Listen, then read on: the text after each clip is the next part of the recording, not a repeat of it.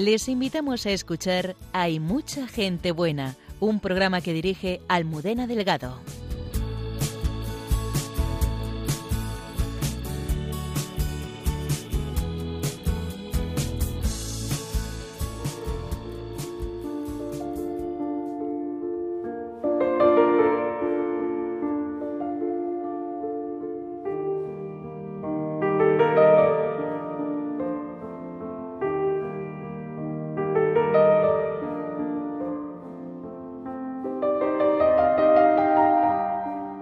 El sufrimiento, el sinsentido de la vida, experimentar el rechazo, hace que haya personas que busquen calmar la sed de verdad y amor que hay en el corazón en pozos de agua estancada que solo producen más sed y dolor. Pero incluso cuando una persona ha caído en estos pozos, Jesucristo le tiende la mano y los saca. Esta noche nos acompaña alguien que ha experimentado cómo el Señor hace nuevas todas las cosas rescatándolo de sus adicciones y sanando su vida personal y familiar. El padre Miguel Márquez reflexiona sobre cómo la vida nos sorprende y los acontecimientos que nos suceden se convierten en guiños que Dios nos hace para que no nos olvidemos de que nunca nos abandona. Santa Gertrudis es una de las santas reconocidas como magna. Nos la presenta el relator para la causa de los santos, el padre Alberto Rollo.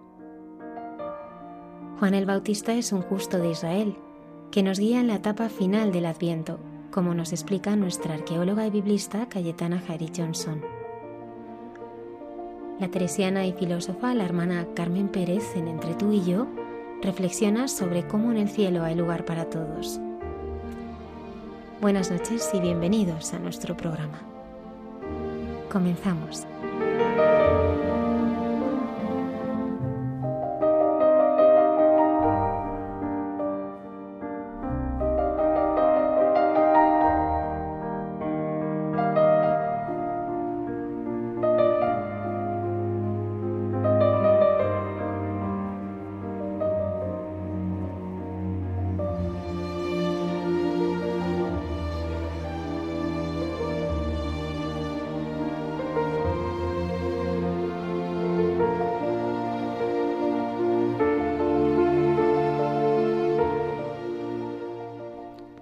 Buenas noches, me acompañan en el estudio la hermana Carmen Pérez. Buenas noches. Y José Manuel Palomeque, buenas noches. Muy buenas. ¿Qué os parece el programa de hoy? Pues mira, mi Almudena, la presentación que has hecho me ha encantado porque el diálogo que después vamos a tener José Manuel y yo, pues José Manuel nos ayuda muchísimo esto. Nosotros eso que vamos a ver, como el, el cielo es el único lugar en el que hay sitio para todos y que claro, hay que ir con vestido de fiesta. El cielo nos aguarda, ¿eh? Exacto. Y me ha impresionado mucho la presentación que ha hecho Almudena. Tengo verdadera gana de escucharlo porque a mí se me nota constantemente cómo, cómo humaniza el cristianismo, cómo lleva hasta el fondo de la raíz del ser humano a descubrir su propio ser y dónde se deshace el propio ser de la persona en no encontrarse a sí mismo, su placer, su felicidad, su gusto y buscarlo. Por eso tengo ganas de oírlo, porque tal como has escrito parece que lo busca de otra manera, de otro camino que no es. Y claro, no sé, me estoy imaginando, nos vas a presentar un testimonio de una persona a la que ha vivido esto y tengo verdadera gana de escucharlo. Quiero advertir a nuestros oyentes que por discreción hemos cambiado el nombre y obviado algunos de los detalles relacionados con nuestro invitado. Pues mira, a mí, a mí me parece que eh, San Juan Bautista a mí me gusta mucho porque estoy como redescubriéndole. Bueno, no, le estoy descubriendo porque no le, no le había descubierto, entonces no le puedo redescubrir. Y y me ha servido una imagen que le he escuchado a, un sacerdote y me ha parecido eh, brillante. Eh, comparaba a Juan Bautista con, con los teloneros en un concierto.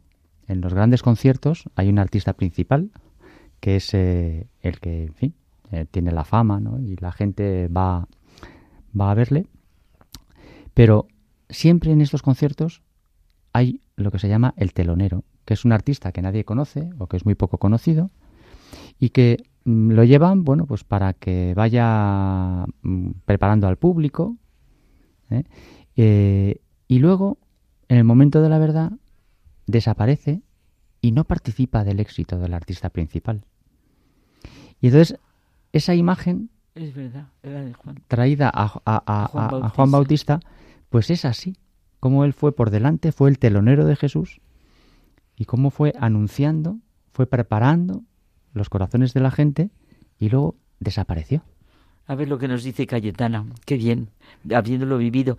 Y otra cosa, Almudena, yo al padre Miguel Márquez, mm, es que como hemos celebrado San Juan de la Cruz, esta semana he leído la carta que él ha escrito para todos, que es, una preciosidad. Nos va a hablar de ella esta noche también. Ay, qué bien, pues la carta que, que, que hemos leído tengo ganas de escucharle porque la carta es preciosa. Nuestros oyentes pueden entrar en contacto con nosotros durante este programa a través de una dirección de correo electrónico hay mucha gente buena arroba radiomaria.es. Comenzamos con este impresionante testimonio. Gracias por estar ahí. Toda una vida me estaría contigo. No me importa en qué forma, ni dónde ni cómo, pero junto a ti. Toda una vida te estaría mimando, te estaría cuidando como cuido a mi vida que la vivo por ti. No me cansaría de decirte siempre, pero siempre, siempre, que eres en mi vida ansiedad, angustia, desesperación. Toda una vida me estaría contigo me importa en qué forma, ni dónde ni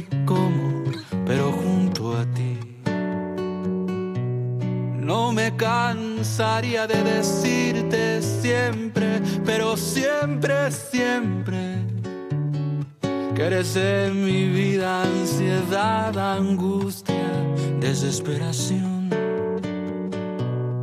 Toda una vida estaría contigo. No me importa en qué forma, ni dónde, ni cómo, pero junto estaría contigo. No me importa en qué forma, ni dónde, ni cómo, pero junto a ti. El Señor hace nuevas todas las cosas. Esta noche nos acompaña Arturo para contarnos la impresionante historia de perdón y reconciliación que está viviendo él y su familia. Buenas noches, Arturo. Buenas noches, padre eh, Javier. Bueno, Arturo, me gustaría que empezases hablándonos de tu infancia.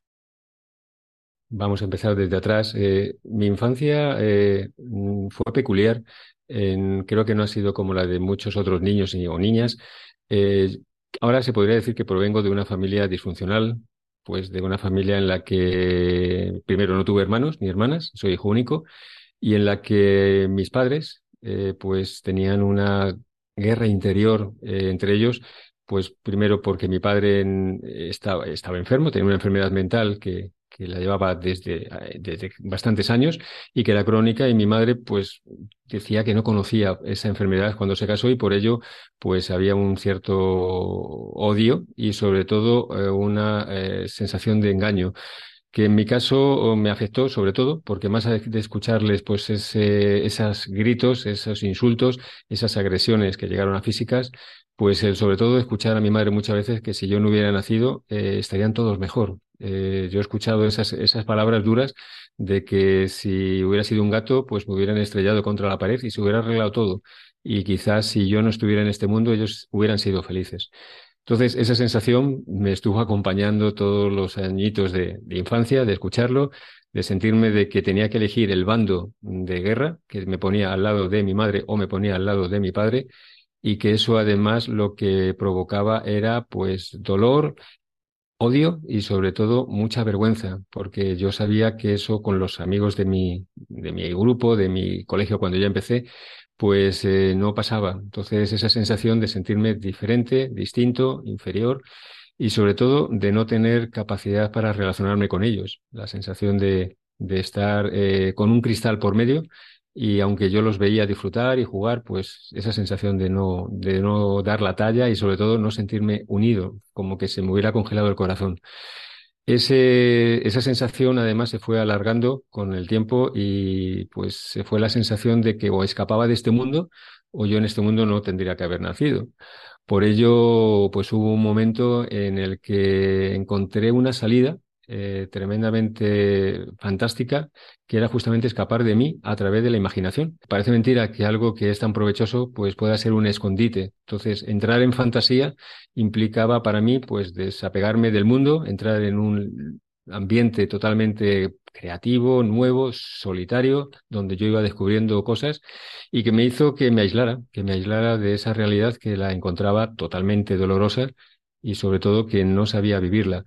Entonces, pues mis padres siguieron lógicamente con su odio, mm, con su, mm, eh, digamos, eh, eh, odio y más allá de odio, sobre todo rechazo entre sí, y yo la sensación de que estaba en una familia inadecuada y que no podía seguir.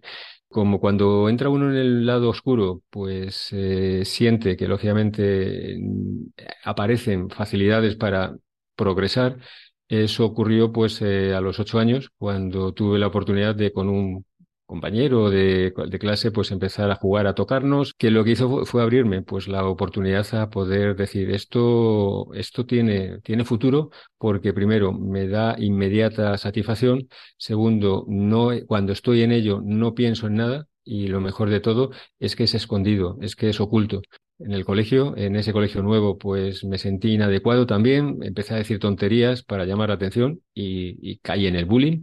Y en ese modo, pues eh, fueron daños eh, físicos, de insultos, de, digamos, de poderme aislar, eh, me tenerme que buscar aislamiento para poder sobrevivir los días. Y además con la sensación de que los días eran o malos o peores. Es decir, iba así, así iba las clases y con esa sensación de, de no poder salir adelante.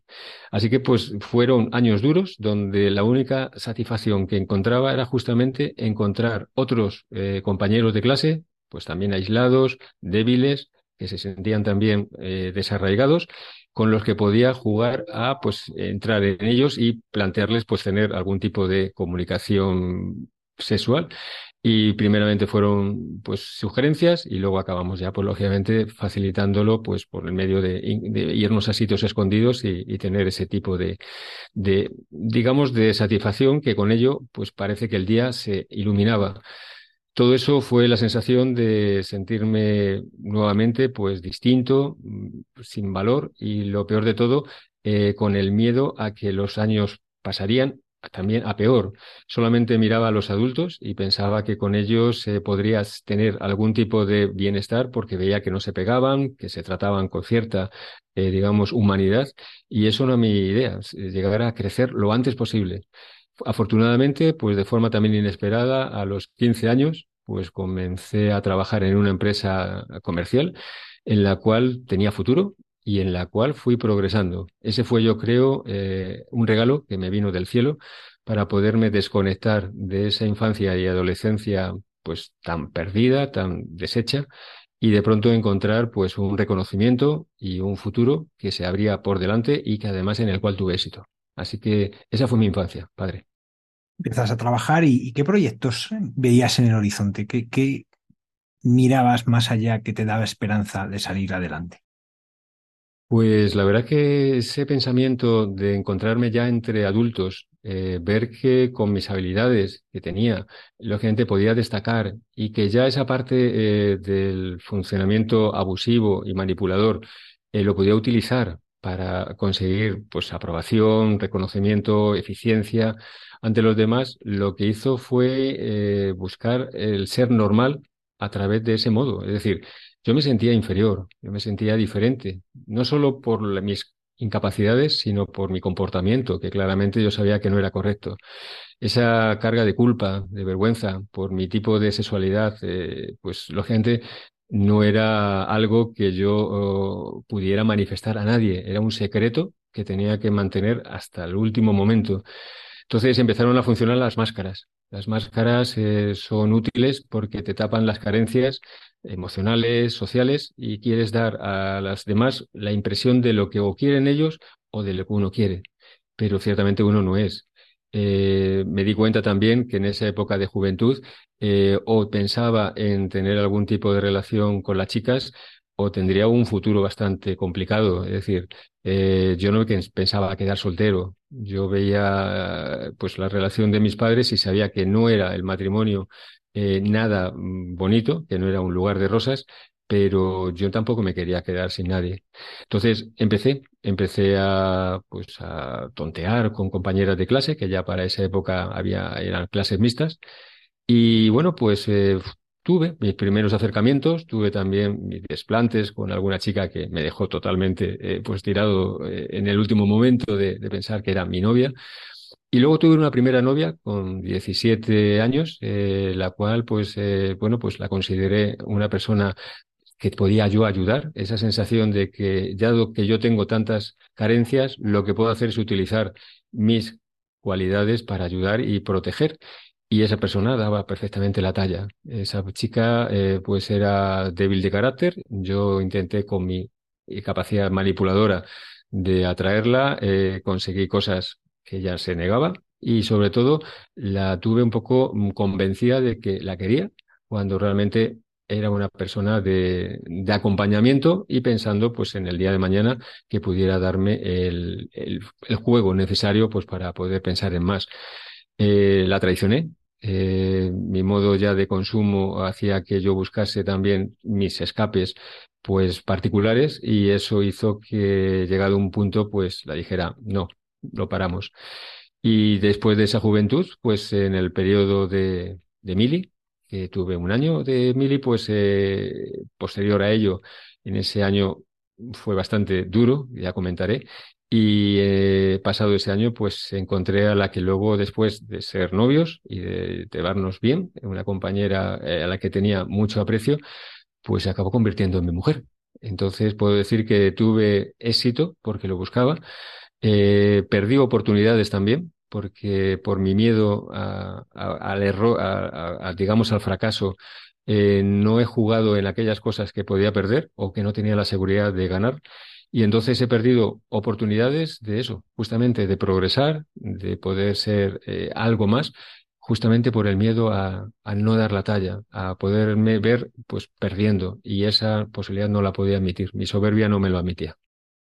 ¿Qué lugar ocupaba Dios en tu vida en todo este tiempo? Yo provengo de una familia católica en la que, bueno, se iba a misa eh, los domingos y que se rezaba. Yo recuerdo con mi madre de pequeño, pues rezar el Jesucito, el Jesucito de mi vida. Era una oración que para mí eh, me llenaba de paz por las noches al acostarme. Y recuerdo de hablar con el niño Jesús. Dado que yo no tenía hermanos, pues yo me quedaba en casa solo. Claro, no tenía otro, otro, otros niños con quien hablar y entonces yo imaginariamente pues hablaba con él, le hacía pues consultas, preguntas, eh, cuando en, cosas del colegio y sentía su cercanía. La verdad es que era una, un tiempo precioso eh, que era el que yo podía pensar en que esa imaginación que luego desarrollé para otro fin pues me permitía conectar con Dios. Eh, eso hizo que, eh, bueno, pues confiase plenamente en Dios hasta que me di cuenta que los años de adolescencia se iban enturbiando, mm, Dios eh, no me ayudaba cuando más lo necesitaba, cuando me estaban pegando, cuando me estaban insultando, cuando me dejaban de lado, Dios no estaba allí presente, yo se lo pedía y Dios, lógicamente, se fue poco a poco, a mi modo de entender, separando eh, con, encima con la sensación de eh, que ya no solamente se separaba, sino que me acusaba. Él se daba cuenta de que yo estaba haciendo algo incorrecto, que mi sexualidad no era eh, la que debiera de ser y sobre todo que estaba funcionando al margen de la moral y sobre todo del, convencimiento religioso de que él estaba a mi lado. Total, que al final, pues poco a poco esa imagen de Dios, de ser un ser cercano, de un ser, pues digamos, de igual a nivel, pues se fue convirtiendo en un ser distante, poderoso, eh, dogmático y sobre todo que estaba acusando con su dedo diciendo, eres ingrato para mí, vas a ser castigado y el infierno es tu final. Esa era la sensación que yo tenía cuando entré ya de pleno pues en mi problema que, ahora comentaré. ¿Cómo aquellas bueno, primeras búsquedas, y aquellas cosas que iban sucediendo se llegan a convertir en una adicción, en algo que, constantemente buscas como escape. Cuando ahora he leído ya en recuperación eh, que el problema mío se llama lujuria, adicción a la lujuria, me costó entenderlo porque decía yo, lo que yo estoy haciendo es justamente, es un tema sexual, es decir, es un tema de relación física con personas. Pero ya me da cuenta que la lujuria trasciende todo eso. La, lujuria es una perversión que, empaña la vida, es decir, es un modo de vida totalmente negativo, eh, pues que está presente, lógicamente, el mal y que lo que hace es eh, pues pervertir cualquier relación.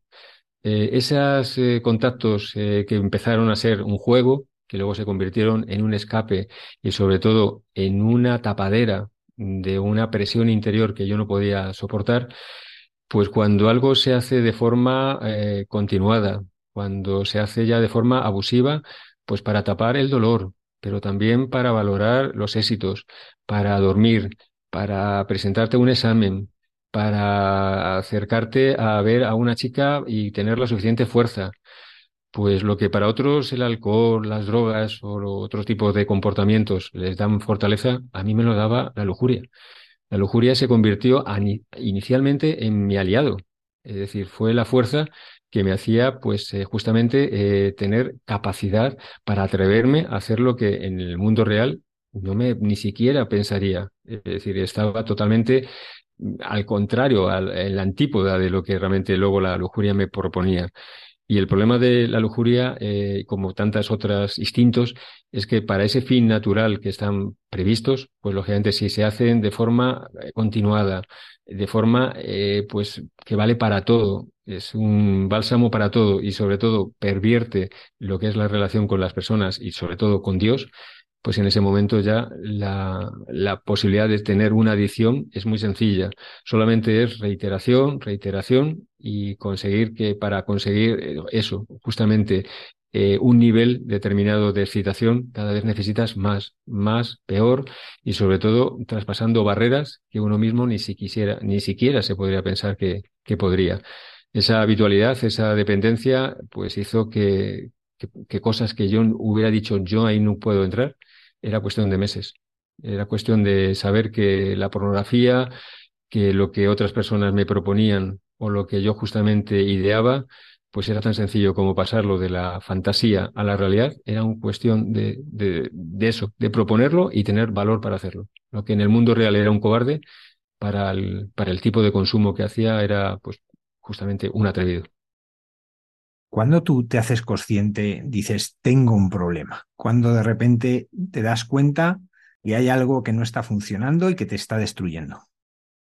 La mente es tremendamente poderosa y para poder salvar esa dualidad, ese mundo externo, pues que es falso, que es, eh, digamos, una, mm, una máscara, y ese mundo interior que lo que está haciendo es eh, pues ir corrompiendo todo lo que va tocando alrededor, eh, la mente creó, en mi caso, dos, dos personas, creó dos personas, dos modos de actuación que eran al principio compatibles. Es decir, el lado oscuro estaba soportado por el lado positivo exterior, que lógicamente conseguía fuerza, conseguía poder, conseguiría esa vanagloria que dan los éxitos, y lógicamente eh, pues se, resarcía a través de esa relación con el mundo, a través del lado positivo exterior. El lado exterior necesitaba tener un escape, es decir, esa tensión que provoca estar continuamente pues fingiendo, e intentando estar en los escenarios de forma continua, saltando de uno a otro. Pues lógicamente eso requiere tal esfuerzo emocional y físico que necesita un escape y ese escape lo producía pues eh, la adicción. La adicción se convirtió de ser una solución, se convirtió en un problema. Y el problema es que cuando estás dentro de él ya no eres capaz ni siquiera de verlo, eh, los ojos mm, pierden ya visión, eh, se vuelve borrosa y uno se levanta por las mañanas diciendo hoy cómo pasaré el día, sabiendo que en mi caso eh, yo escuchaba Radio María desde los principios, desde el año 93, cuando iba a trabajar ya lo escuchaba, Y por la mañana rezaba todos los días en las oraciones, Señor, por favor, hoy no quiero acabar cayendo. Y era cuestión de que cuatro o cinco horas después estuviera ya buscando nuevamente consumir ese día, porque si no, ese día podía ser fatal. Esto acaba en muerte. Este problema de, la adicción, como tantas otras eh, adicciones, la de la lujuria, acaba en muerte porque o acaba uno muerto por una enfermedad, o acaba muerto eh, porque la gente se mete en lugares donde no puede estar, o acaba, que es lo más fácil, por el suicidio. Es decir, cuando uno se ve totalmente perdido, que ya no tiene recursos, que se le está desplomando el mundo y que uno se da cuenta de que ha perdido todo el respeto hacia sí mismo, hacia los demás, que Dios le tiene también olvidado, porque ese es otro engaño del diablo, que eh, te pone justamente diciendo, Dios tampoco te perdona. Entonces, cuando uno se siente solo únicamente, queda una solución, que es irte a una esquina y que aparezca una cuerda, que aparezca una soga en la que se te diga, mira, esta es tu puerta de salida, vete de este mundo porque es la única solución. Y ahí justamente es donde el diablo gana un alma. Entonces, en mi caso estuve a punto, estuve a punto, es decir, todo lo que había abonado yo antes y que él había alentado, la pornografía, los cines X, eh, las relaciones fáciles, el exhibicionismo buscando siempre la satisfacción, todo eso que el sexo anónimo conlleva, que es todo tan sencillo como un clic y decir quiero ya y en pocos minutos tienes lo que necesitas, eso justamente se convirtió en mi caso en un problema y, el, y justamente ese modo automático que ya es pues justamente la de un robot, la de un ser ya un zombie viviente, pues ese es el modo en el que yo acabé ya pues eh, hasta hace no tanto tiempo. Muchas veces el que ve la adicción desde fuera le parece que es una cuestión de voluntad, eh, sea una adicción con sustancia, la droga, el alcohol, o este tipo de adicciones que son las que llamamos sin sustancia, ¿no? Eh, ¿Por qué no es solamente un problema de voluntad? Es decir, ¿qué, qué encuentra el, adicto, en este caso, qué encontrabas tú en estas conductas, que era lo que te sentías que te fortalecía para poder afrontar el día? Yo comparo la, mm, el consumo sexual, que digo consumo porque es el modo en el cual yo ahora justamente pues lo, me referencio a ello para no tener que nombrar las cosas que hacía, pero yo lo compararía con una cacería. Eh, cuando uno va a cazar en una presa, eh, lo primero lo idea en su mente. La mente es, la, es poderosa y es la que te da mm, pista de qué puedes encontrarte en un lugar determinado y qué vas a hacer con esa presa. Eh, luego falta ponerlo en, práctica. Lógicamente tienes que tener medios, tienes que tener disposición y sobre todo tienes que salir a buscar una presa. Y cuando estás merodeando y empiezas a atisbar que puede haber alguien que puede ser tu presa, en ese momento empieza ya lo que es la capacidad de atracción y sobre todo de seducción para en un momento determinado pues saltar sobre la presa, eh, atraparla, eh, aniquilarla, degollarla y cuando la tienes muerta en tus fauces, darte cuenta de que esa presa ya no tiene valor, que todo lo que has gastado en ese tiempo previo para llegar hasta ahí ya no tiene valor y que lo que mejor puedes hacer es soltar la presa de nuevo de tus fauces y eso sí, pensar en que tienes que buscar otra presa. Ese modo repetido es el que ya uno, yo en mi caso, eh, me, di me di miedo porque lógicamente ya me daba cuenta que ya no podía parar, que lo que al principio era una decisión y que yo podía decir, yo paro cuando quiera, y si estoy en un sitio es porque quiero y si no me voy y también, me di cuenta que no era posible, que tenía que hacerlo diariamente y si era posible varias veces, porque era la única forma de sentir esa excitación, esa novedad en el cuerpo de que podía hacer lo que fuera, era imposible, que era pues ser una persona eh, sumisa, una persona adaptativa, pues eh, que agradaba a los demás y que justamente lo que trataba era tapar toda esa ira, todo ese odio, toda esa venganza que se iba acumulando, pues a través de ese matar presas. Lo compararía como una, un bote de Coca-Cola. Yo cuando tengo sed, cojo un bote, le destapo, bebo el líquido y tiro la lata. Eso justamente eran mis presas. Ese era el modo de consumir de que creo que yo por lo menos en mi caso tuve como adicto, que era no pensar que ninguna persona que tuviera delante me podía generar ningún afecto eran trozos de carne que en mi caso, dado que era con el mismo sexo, pues eran prolongaciones mías, eran, digamos, una prótesis que yo añadía a mi cuerpo para decir, estoy consumiendo en el fondo conmigo mismo. Era tremendamente duro el pensar que yo cuando he estado consumiendo con personas, eh, finalmente era conmigo. Ese narcisismo intenso de decir, soy yo el objeto y el sujeto. eso me hacía ser Dios. Y justamente ese fue mi, digamos, mi derrota, porque lógicamente Dios hay uno solo. Arturo, tú estabas casado, tenías hijos, ¿cómo podías, conseguías compatibilizar esa vida de esposo, de padre, a la vez que esta parte, como dices tú, oscura? Eh, porque habrá momentos que, no quede otra que haya filtraciones de un lado hacia el otro.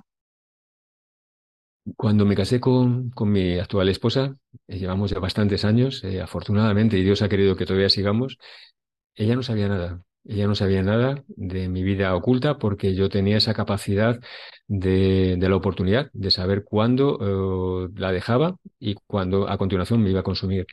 Y el problema de estas, de estas adicciones es que no dejan huella. Es que cuando bebes se te nota. Es que cuando te has drogado se te nota. En muchas adicciones comportamentales lo más fácil es que nadie se entere, nadie. Entonces, en mi caso, pues eh, yo sabía que aquello que estaba haciendo no era correcto pero lo permitía porque era una justificación.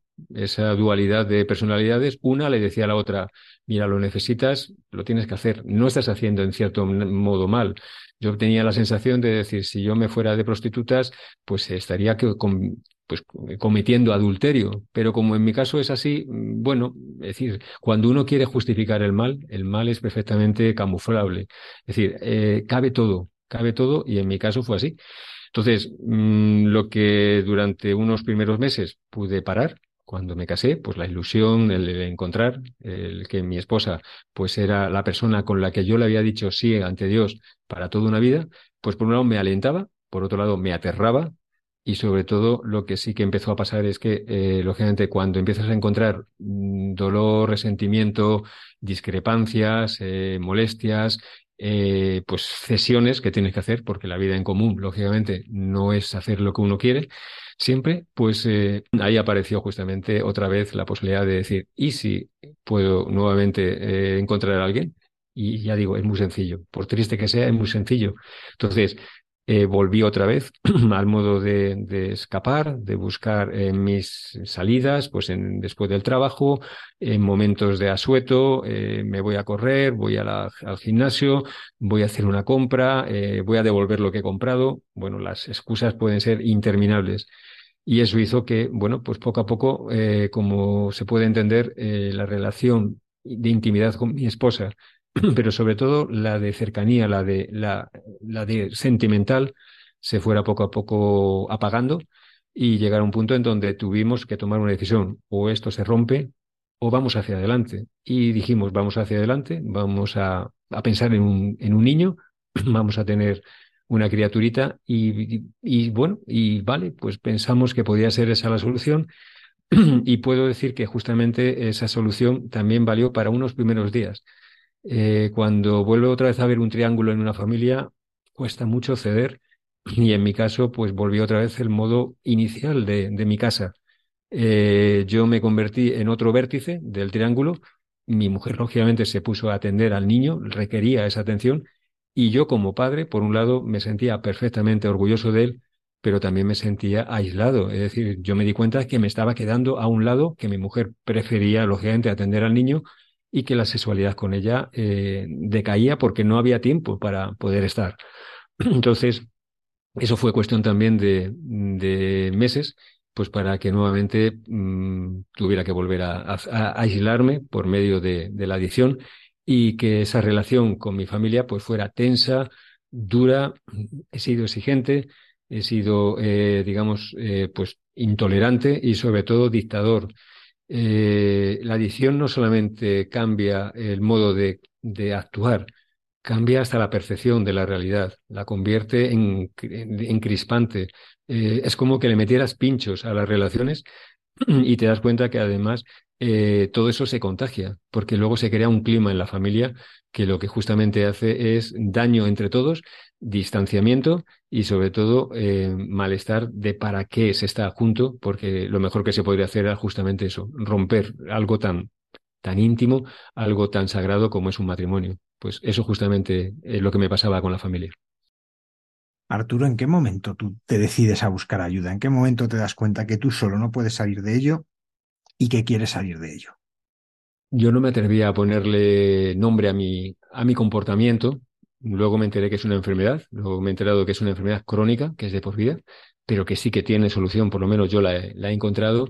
Y todo empezó pues con un viaje en el 2016 a Fátima. Íbamos a Portugal, mi familia, eh, mis dos hijos, mi mujer, y, quise pasar por Fátima. Tenía una, un sentimiento de, de buscar, de buscar a, pues a esa figura materna, que en mi caso estaba totalmente dañada, pues a través de la Virgen María.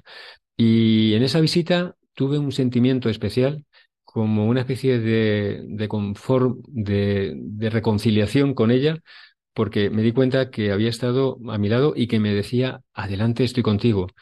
Entonces, desde ahí, justamente, volviendo ya de nuevo a, España, pues eh, sentí esa llamada, empecé a ir más a las confesiones. Para mí las confesiones duraban a veces cuatro horas, era el tiempo que tardaba desde decir al Señor, me arrepiento, y ante un sacerdote, y luego irme a consumir esa misma tarde.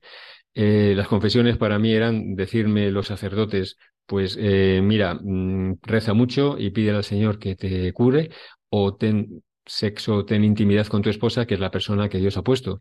Eh, no me servía, eso no me servía. Sin embargo, es verdad que a partir de, de, esa, de ese encuentro eh, pues espiritual con, con, la Virgen en Fátima, empecé a, empecé a ir más también a, las, a asistir a las Eucaristías. Yo antes iba una vez a la semana si no fallaba. Y también tuve un retiro de meditación con mi parroquia, que eso también fue un despertar. Es decir, por primera vez me acuerdo que me fijé en mi sombra, me fijé en detalles que para mí no existían. Es decir, empecé a notar que, que yo no estaba en el mundo solo, sino que había muchas, eh, muchas maravillas que me rodeaban y que merecían la pena. Eh, me apunté a un curso de confirmación para adultos, eh, yo no lo había hecho de pequeño, y eso también fue una insinuación que tuve interior de poderlo hacer.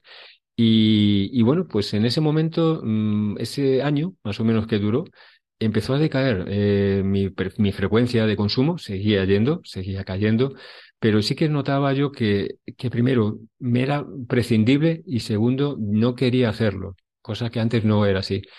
Entonces, eh, bueno, pues eh, me puse a buscar, lógicamente tengo un problema, ¿no? Pues voy a buscar y poniendo la palabra en internet adicción al sexo, pues me apareció una web que es la que justamente me dio la solución. Pues si uno lo busca, aparecerá eh, un grupo de, de 12 pasos que se llama Sesólicos Anónimos, basado en, Alcohólicos Anónimos, es, el mismo programa de, ellos, y en el cual cuando yo leí la descripción del problema que ellos dicen y sobre todo eh, cómo eran las, el test para puntuar, me di cuenta que claramente encajaba en lo que a mí me ocurría. Eh, perfectamente. Entonces, eh, en ese punto fue también el de pedir ayuda. A mí me costaba mucho pedir ayuda porque era reconocer este problema. Y lo que sí que, eh, pues como Dios lo hace todo nuevo y sobre todo lo hace cuando uno, mm, cuando es el momento, pues encuentro un sacerdote. Comenzamos en ese momento a hablar de Dios. Empezamos a contar, pues él, lógicamente, su experiencia. Yo empiezo a abrirme algo de la mía me propone ir a su parroquia y ese día pues eh, fue especial. Estuvimos ante el Santísimo los, los tres porque estaba Diosa enfrente con nosotros. Allí me abrí a confesarme. Por primera vez pude confesar lo que a mí me pasaba realmente. No era decir, tengo problemas con el sexto mandamiento, es que cometo infidelidades, es que tengo relaciones con otras personas. Pude decir lo que hacía. Y esa identificación tan completa y poderlo hablar ante alguien que me estaba entendiendo, hizo que me pusiera a llorar de forma brusca, no podía parar, eh, me caí al suelo y sentí una llama que me estaba abrasando por dentro y sobre todo una paz interior que no la había conocido nunca. Eh, experimenté la misericordia de Dios en ese instante y tal cual, tal fuerte salí de allí que esa noche, pues tengo que decir que tuve una, una experiencia espiritual. Lo podría llamar milagro. Eh, quiero decirlo de forma más sencilla, porque realmente esa noche pasó algo en mí que hizo que al día siguiente, cuando me desperté, todo cambió. Pero digo todo, eh, era primavera, era, eh, la luz era intensa, los pájaros estaban cantando, eh, olía a flores, estaba todo en color que yo anteriormente la vida la, la veía en gris.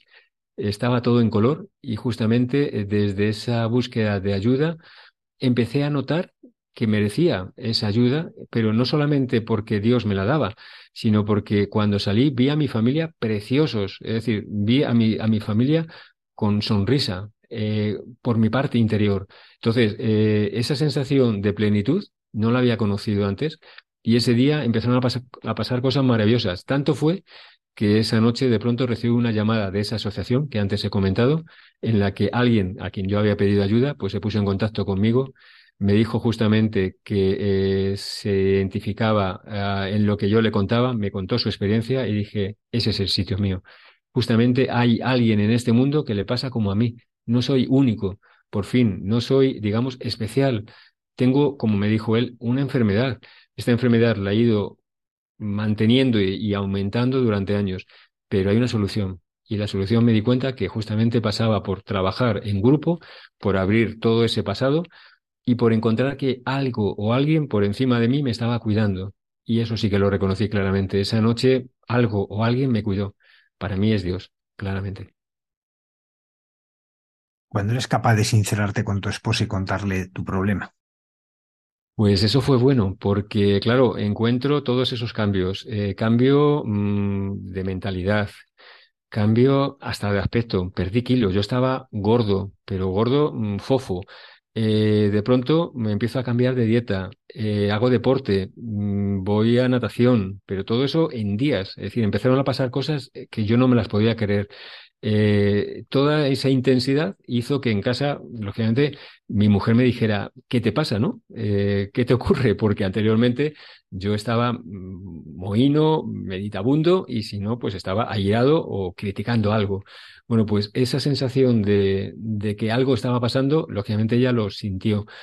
Eh, se me creó un problema. Como nadie sabía nada de, lo que yo hacía en mi casa, ni mis hijos, ni mi mujer, tuve que pensar en qué, qué contar. Yo me di cuenta que eh, ya no podía vivir del modo que antes hacía. La mentira, eh, toda ese, esa apariencia de máscaras tenía que caer. Entonces me di cuenta que, que la sinceridad, la honestidad, la humildad, eran los valores que tenía que, empezar a, cultivar. Y así fue que, sin saber cómo, y bueno, con, eso sí, con la orientación de un compañero eh, de esa asociación, pues me atreví una, una tarde de, ya, de verano, era ya en junio, pues de decirle a mi mujer, quisiera hablar contigo, tengo un problema. Y cuando le dije a mi mujer que tenía un problema con, con pornografía, que fue lo único que me atreví a decirle, pues lógicamente ya mm, se hundió, se hundió porque me dijo que le había sido infiel, que, que, no, me, que no se esperaba eso de mí. Claro, yo por dentro estaba diciendo, si tú supieras, mm, esto explotaría, pero me atreví a ese punto de, hasta ahí de hablarlo. Y bueno, pues finalmente esa tarde, después de pensarlo, de ella llorar, de, de, de, romperse por dentro, porque la gente se dio cuenta de lo que había estado pasando, pues me dijo, vamos juntos, voy contigo, vamos adelante. Y eso fue un espaldarazo para que eh, lo que yo antes era tener que recaer diariamente, pues empezaran a pasar los días, las semanas y los años. Y, poder decir hoy en día, que llevo ya cinco años y, medio, el día 24 haré y medio, pues para mí eso es imposible. Yo nunca he podido pensar que estuviera eh, sobrio eh, más de unos días y poderlo decir ahora, pues ciertamente eh, tengo que dar las gracias a Dios, a mi esposa, a mi familia y sobre todo a este programa, que cierto es el que ha hecho pues las maravillas que yo nunca hubiera pensado. Arturo, ¿cómo ha sido el camino de reconciliarte con tu esposa? Porque eh, lo has contado de un modo muy sencillo, pero me imagino que, ha sido todo un camino juntos. Sí, eh, ciertamente en este trabajo que he realizado, pues mm, pero además intenso, porque este programa de, de 12 pasos, eh, pues para el que lo quiera buscar en internet lo puede encontrar, es un programa eh, espiritual, es un camino de, de digamos, de, de, apertura espiritual, eh, de limpieza. Y en él, pues lógicamente he tenido que reconocer primero todas mis mm, interpretaciones equivocadas, sesgadas que he tenido de los demás, para darme cuenta de que no me han hecho daño tanta gente en el mundo, para nada, es decir, he sido yo el peor enemigo mío y sobre todo que eh, cuando hubiera pensado primero en pedir perdón a los demás, también me lo tenía que pedir a mí mismo. Es decir, yo he sido el peor, como he dicho, enemigo y sobre todo el más cruel, porque aún sabiendo lo que estaba haciendo, lo seguía haciendo. Al final porque no podía parar, pero al principio porque era, digamos, la desazón de tener que hacer algo que en cierto modo me dañara. Yo mismo me, me hacía daño. Entonces, con la familia, pues los años mm, posteriores a esta, digamos, estos, de estos cinco años y medio, pues desde esa primera revelación, que fue la que cambió totalmente la, mirada de, mi mujer, pero a mí a, cambio me pudo aterrizar, decir, este soy yo. Ese ser, ese ser que antes tú pensabas que era grandioso, que era poderoso, que tenía tantas capacidades, pues se ha ido debilitando. El ego, lógicamente, se ha ido recolocando. Yo anteriormente era pues justamente como un dios en un pedestal subido, eh, lo primero que tuve que darme cuenta es que el único lugar que le corresponde a Dios es el centro, es el centro de todo, y yo soy el que me tengo que apartar. Y eso lo fui haciendo pues a través de primero trabajar eh, con mi programa, con mi grupo, darme cuenta que, eh, este problema solo no lo, no lo puedo sacar adelante, es decir, ningún adicto creo que pueda sacarlo adelante, porque justamente por hacer las cosas solo uno se convierte también en adicto. Y luego darme cuenta que mi familia estaba para ayudarme poco a poco mi mujer ha ido sabiendo eh, cosas, pues porque Dios he ido viendo claramente sus diosidencias para que fueran pasando. Eh, no ha pasado nada que no estuviera eh, previsto por Dios. Ahora lo veo a, a pasada. cuando estaban ocurriendo, lógicamente, eso creaba una incertidumbre tremenda, porque era saber que mi matrimonio estaba pendiendo de un hilo, pero Dios cuando quiere, lógicamente, algo, lo consigue si yo le doy la, posibilidad de que sea así.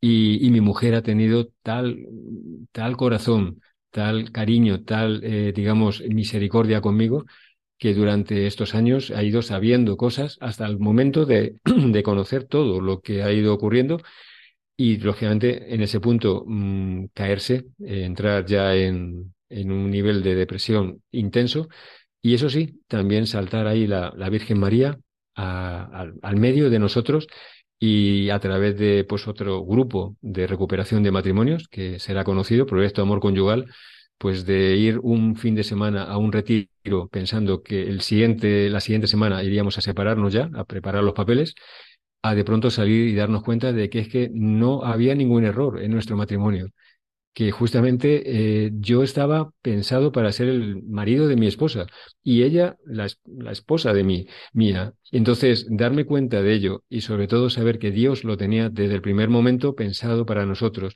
y que si queremos llegar al cielo, yo tengo que ayudar a mi esposa a que suba y ella me tiene que ayudar a mí, el que seamos tres por fin, pero tres unidos, eso ha sido pues algo que nos ha hecho a los dos eh, pues, pues sentirnos totalmente privilegiados y yo no digo que no haya sido tremendamente dolorosa.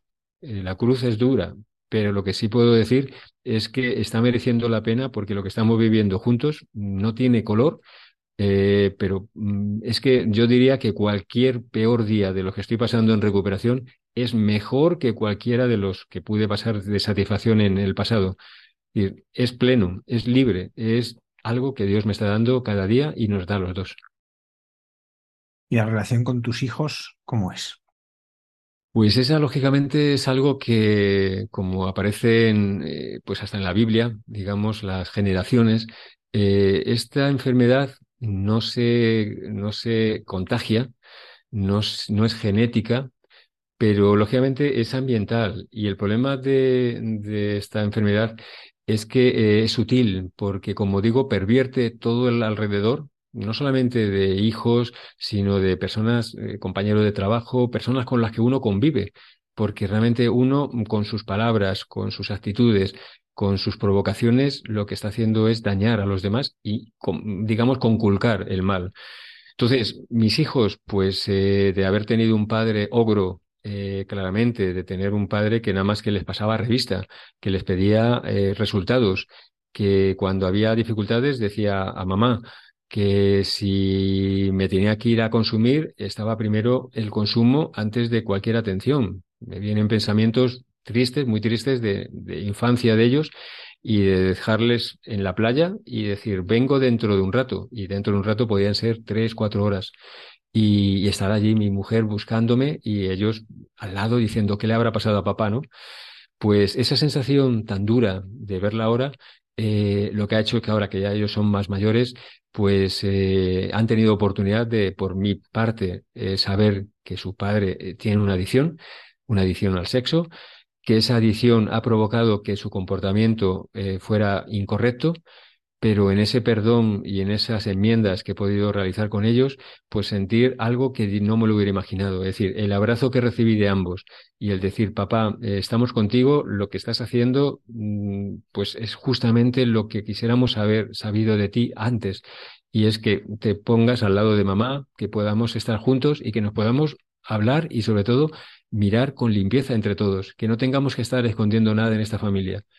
Bueno, pues eso yo creo que es la mejor, el mejor regalo que les puedo dar a ellos para que si algún día han sido también, ya digo, de algún modo, pues eh, relacionados con este, con este mal, que lógicamente pues es muy fácil de, adquirir, pues sí que hay posibilidad, sí que hay posibilidad. Es decir, eh, yo quisiera transmitir con este testimonio pues un mensaje de optimismo y sobre todo de, de fe, de que uno solo, yo no he podido nunca hacerlo y han sido muchos años cayendo, pero lo que sí que puedo decir es que Dios ha estado siempre, siempre al lado para sostenerme, para evitar locuras que si no hubieran pasado y que yo ahora mismo puedo decir que estoy primero vivo, que sigo estando con mi familia, que no he contraído ninguna enfermedad que me suponga alguna alteración o cambio de vida más allá de que lógicamente sé que he estado en riesgo continuo. Esto es como el que está jugando pues a la ruleta rusa. Bueno, pues el que Dios haya hecho, todo eso, solamente puedo decir que gracias Señor y sobre todo eh, es un milagro, es un milagro que patente y que sobre todo ocurre entre los que necesitamos ayuda y que como él dice, él ha venido justamente a, salvar a pecadores. Y con esa intención no es que yo quiera salvar a nadie, pero lo que sí que quisiera es dar ese testimonio de que hay una solución, que el que quiera buscarla, que la busque, porque lógicamente el diablo no es el último que tiene la, palabra final para nosotros y que María va a estar siempre también como intercesora para encontrar lo mejor, quiere nuestra felicidad y nuestra felicidad se hace recreándonos muchas veces, cayendo en el dolor del hijo pródigo, pero encontrando la paz que da justamente ese abrazo último con el Padre que, que te dice, te estaba esperando siempre. Pues Arturo, muchísimas gracias por compartir este testimonio, por esta valentía, pues para mostrar tu vida como es y a la vez pues para haber sabido luchar y haberte dejado agarrar por la, mano por el Señor pues para sacarte de ello. Y gracias también pues a tu esposa, ¿no? Que, desde detrás pues no solo con su perdón, sino habiendo mostrado ese como instrumento providencial de la gracia, de la misericordia, pues te ha sostenido y, apoyándote pues te ha ayudado a, vivir todo esto. Muchas gracias. Gracias a Radio María y por supuesto a todo el programa. Muchas gracias.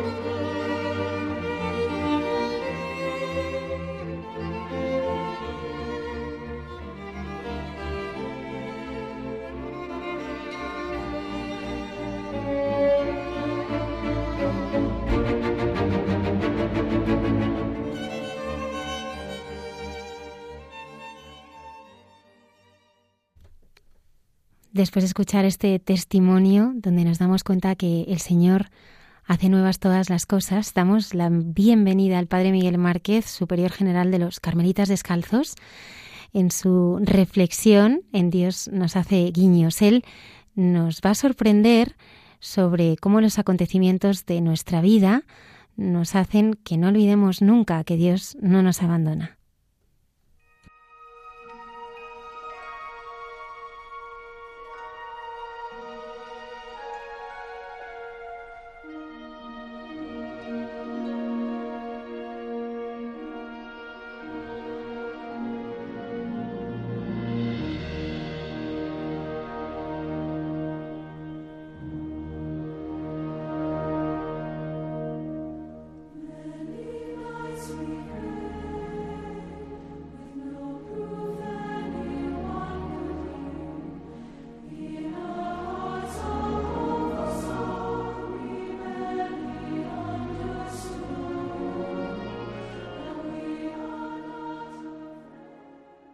Buenas noches a todos. Confío y espero y, rezo para que estéis bien en este día y en este tiempo que es tiempo de Adviento. Ya se acerca la Navidad y es como un tiempo de espera, un tiempo en el que en el seno de la tierra, en el seno de la vida, se siente el pálpito, el aliento de aquello que quieren hacer. Así es el tiempo del Adviento que que nosotros vivimos en la cercanía de, María, siempre con el misterio dentro de las entrañas de las de María y, de nuestras entrañas propias, siempre con este anhelo de vida, con esta necesidad de sentir que la vida está siempre ahí, dispuesta a, ser nacida, a nacer y a ser un regalo para, para nosotros en cualquier circunstancia. Así queremos vivir, así queremos sentir, con la palabra que resuena en este tiempo de una forma muy, muy fuerte, muy especial. La palabra que, que los profetas decían y que visualizaban en medio de situaciones tan difíciles como son las nuestras ahora mismo, en medio de una tierra tan, tan herida, tan oprimida, tan a veces asfixiada. Eh, y suena esa palabra que es brotará brotará un renuevo.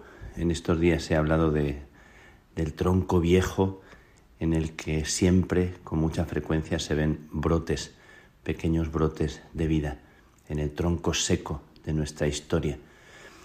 Pues estos días eh, vengo de, de hacer el funeral de Sor María Paula, que ha muerto inesperadamente en un Carmelo aquí en Roma en el Carmelo de Regina Carmeli y ha muerto inesperadamente. En la liturgia de la misa sonaba una palabra, una palabra eh, fuerte, que era la palabra estad preparados, porque a la hora que menos penséis viene el Hijo del Hombre. Estad preparados, no lo sabéis. Llegará como un ladrón en la noche, dice el texto así como muy fuerte, pero muy verdadero. Es verdad que no sabemos cuando la vida te sorprende y llega un momento inesperado, no solo pensando en la muerte, sino pensando en tantos momentos en los que eh, inesperadamente llega una enfermedad, llega una situación que no esperábamos, que no, que no sabíamos que podía llegar, cuando todo parece que está tranquilo o a veces incluso cuando todo está en dificultad y surge una solución, surge de repente una, una sanación, una salvación que te saca a luz, que te saca de un túnel cuando no lo esperabas.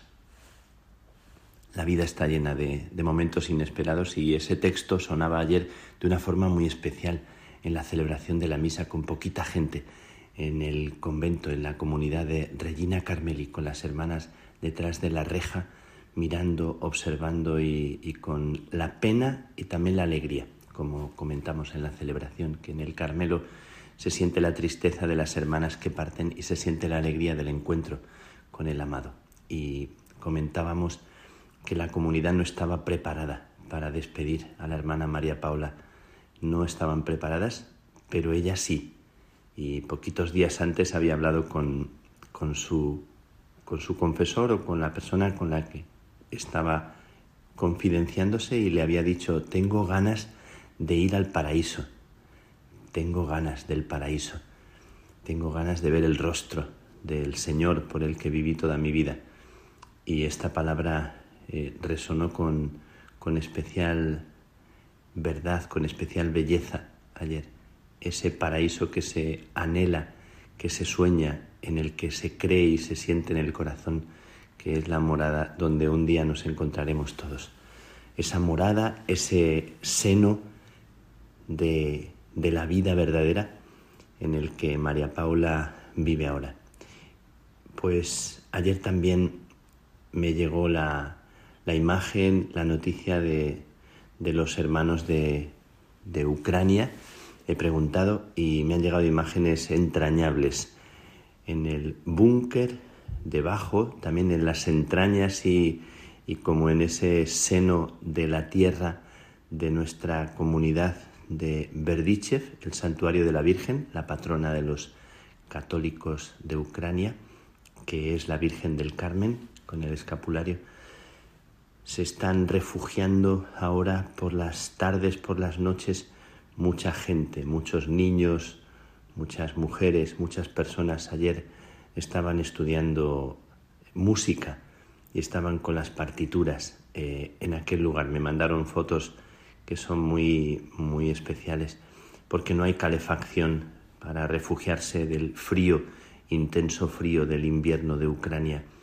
Están en muchos sitios sin calefacción, en muchos sitios pasando frío y en muchos sitios sin electricidad porque están destruyendo las fuentes de energía, especialmente en la zona de Kiev y en otras zonas fronterizas. Ayer en Berdichev, tanta gente reunida allí en el, en el sótano, en el búnker debajo del santuario de la Virgen, estudiando música. Me parece como, como una metáfora, como un símbolo. Y la gente tenía la cara, las niñas, los niños tenían las caras alegres estudiando la, la, música con mujeres y con personas que estaban alrededor de ellos.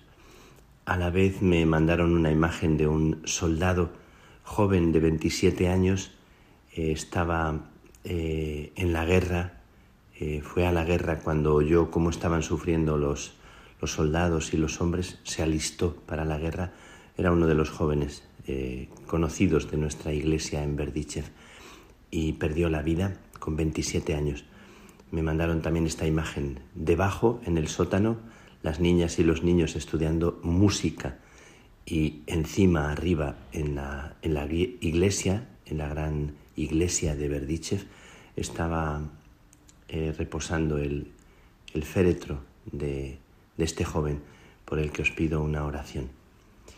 Y, todo esto sucede en torno a la fiesta que hemos celebrado esta semana de, San Juan de la Cruz, un hombre que también conoció en las entrañas de la vida la, prisión, conoció la persecución, conoció la pobreza, conoció situaciones tan duras, tan difíciles y cantó como nadie al amor. Esto siempre lo he comentado y siempre me parece como también como un ejemplo precioso. Cuando yo vivía en Toledo iba tantas veces allá al lugar donde había estado la cárcel de San Juan de la Cruz para ver el puente, el río, el castillo de San Servando que está enfrente y para preguntarle a Juan de la Cruz cómo se compone un poema de amor en tierra difícil, en tierra de prisión, en tierra de opresión, en tierra tan tan adversa, ¿cómo se hace eso? Los grandes hombres y mujeres también desconocidos, también gente tan sencilla que como los que encontré estos días en, en Odisa, que han vivido la dificultad y han vivido la persecución en Candamal, eran gente con el rostro de sonrisa que acoge y que da paso a la vida, como es este tiempo del Adviento. Pues con Juan de la Cruz, que lo hemos celebrado y, del que siempre recordamos cómo supo caminar por senderos estrechos y difíciles, eh, auscultando la vida y dando paso a la vida. Esto siempre me, me sobrecoge. Me parece que es nuestra tarea en este tiempo en el que estamos, ser descubridores, ser personas que ayudan a dar a luz la vida que está latiendo en, este momento en las entrañas, en cada persona, también en la gente que está oprimida, que está triste, que está en un momento difícil, cómo pegar el oído a lo que quieren hacer también debajo de la tristeza, debajo de, de la soledad y que está ahí alentando. Bueno, pero hoy no quería hacer una reflexión eh, excesivamente larga pensando en Juan de la Cruz y pensando en lo que tanta gente me dice y nos dice a veces la poesía, la canción, la música, a veces un, paisaje, un momento de silencio, un poco de reposo, sin, sin una reflexión. No está la cosa en pensar mucho, decía Santa Teresa, sino en amar mucho. Pues quiero dejaros con un, un poema, dos poemas de Juan de la Cruz eh, para el corazón de las personas que se sienten ahora mismo oprimidas, que, que no experimentan el calor o la luz en medio de noches y situaciones tan opresivas. Quiero recitar estos dos poemas y quiero recitarlos para ofrecer la poesía como un lugar donde se ausculta y se saluda la vida. La primera poesía es la llama de amor viva, la llama que arde en el corazón de cada uno de nosotros y, y tenemos siempre que descubrir. Oh llama de amor viva, que tiernamente hieres de mi alma en el más profundo centro, pues ya no eres esquiva, acaba ya si quieres, rompe la tela de este dulce encuentro. Oh cauterio suave, oh regalada llaga, oh mano blanda, oh toque delicado, que a vida eterna sabe y toda deuda paga. Matando, muerte en vida la has trocado. Oh lámparas de fuego, en cuyos resplandores las profundas cavernas del sentido, que estaba oscuro y ciego, con extraños primores, calor y luz dan junto a su querido. Cuán manso y amoroso recuerdas en mi seno, donde secretamente solo moras, y en tu aspirar sabroso, de bien y gloria lleno, cuán delicadamente me enamoras. Y La Noche Oscura, el gran poema compuesto en la cárcel de Toledo, que dice así, en una noche oscura, con ansias en amores inflamada, oh dichosa ventura, salí sin ser notada, estando ya mi casa sosegada. A oscuras y segura, por la secreta escala disfrazada. Oh dichosa aventura, a oscuras y encelada, estando ya mi casa sosegada. En la noche dichosa, en secreto, que nadie me veía, ni yo miraba cosa, sin otra luz y guía, sino la que en el corazón ardía. Aquesta me guiaba más cierto que la luz del mediodía, a donde me esperaba quien yo bien me sabía, en parte donde nadie parecía. Oh noche que guiaste, oh noche amable más que la alborada, oh noche que juntaste amado con amada, amada en el amado transformada en mi pecho florido que entero para él solo se guardaba. Allí quedó dormido y yo le regalaba y el ventalle de cedros aire daba. El aire de la almena, cuando yo sus cabellos esparcía, con su mano serena en mi cuello hería y todos mis sentidos suspendía quedéme y olvidéme. el rostro recliné sobre el amado. Cesó todo y dejéme, dejando mi cuidado entre las azucenas olvidado. Dejamos a María Paula con el rostro reclinado en el amado entre las azucenas, olvidado, descansando, y a tantas personas que, que luchan, que viven en este momento en situaciones de soledad, de opresión, de dificultad, de incertidumbre, de hambre, de frío, y pensamos para ellos en el, en el pecho del amado esta paz, este calor misterioso que abriga la vida, como cada uno de nosotros necesita, el regazo, el calor, la fuerza de ese seno de Dios que siempre conduce a la vida. Que sea un feliz tiempo todavía de Adviento, en la espera de la Navidad que ya se acerca. Que Dios os bendiga.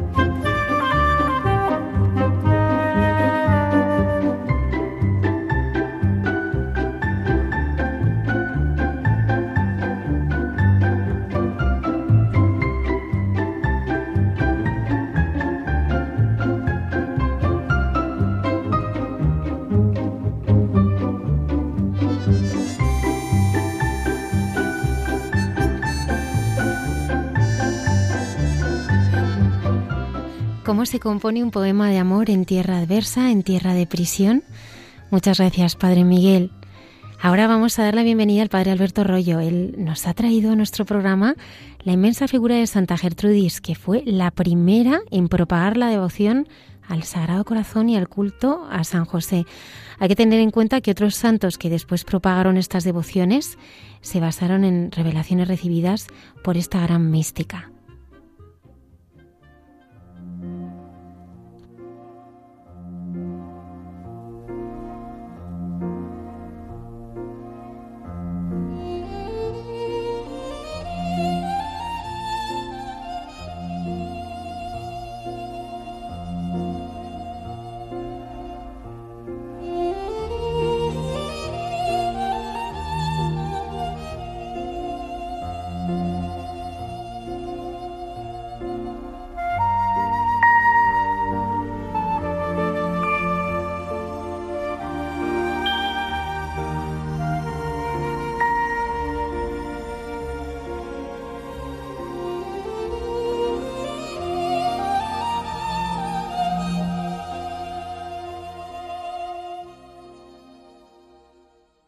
Muy buenas noches a todos los oyentes de Radio María, con vosotros un día más para hablar de los santos de andar por casa.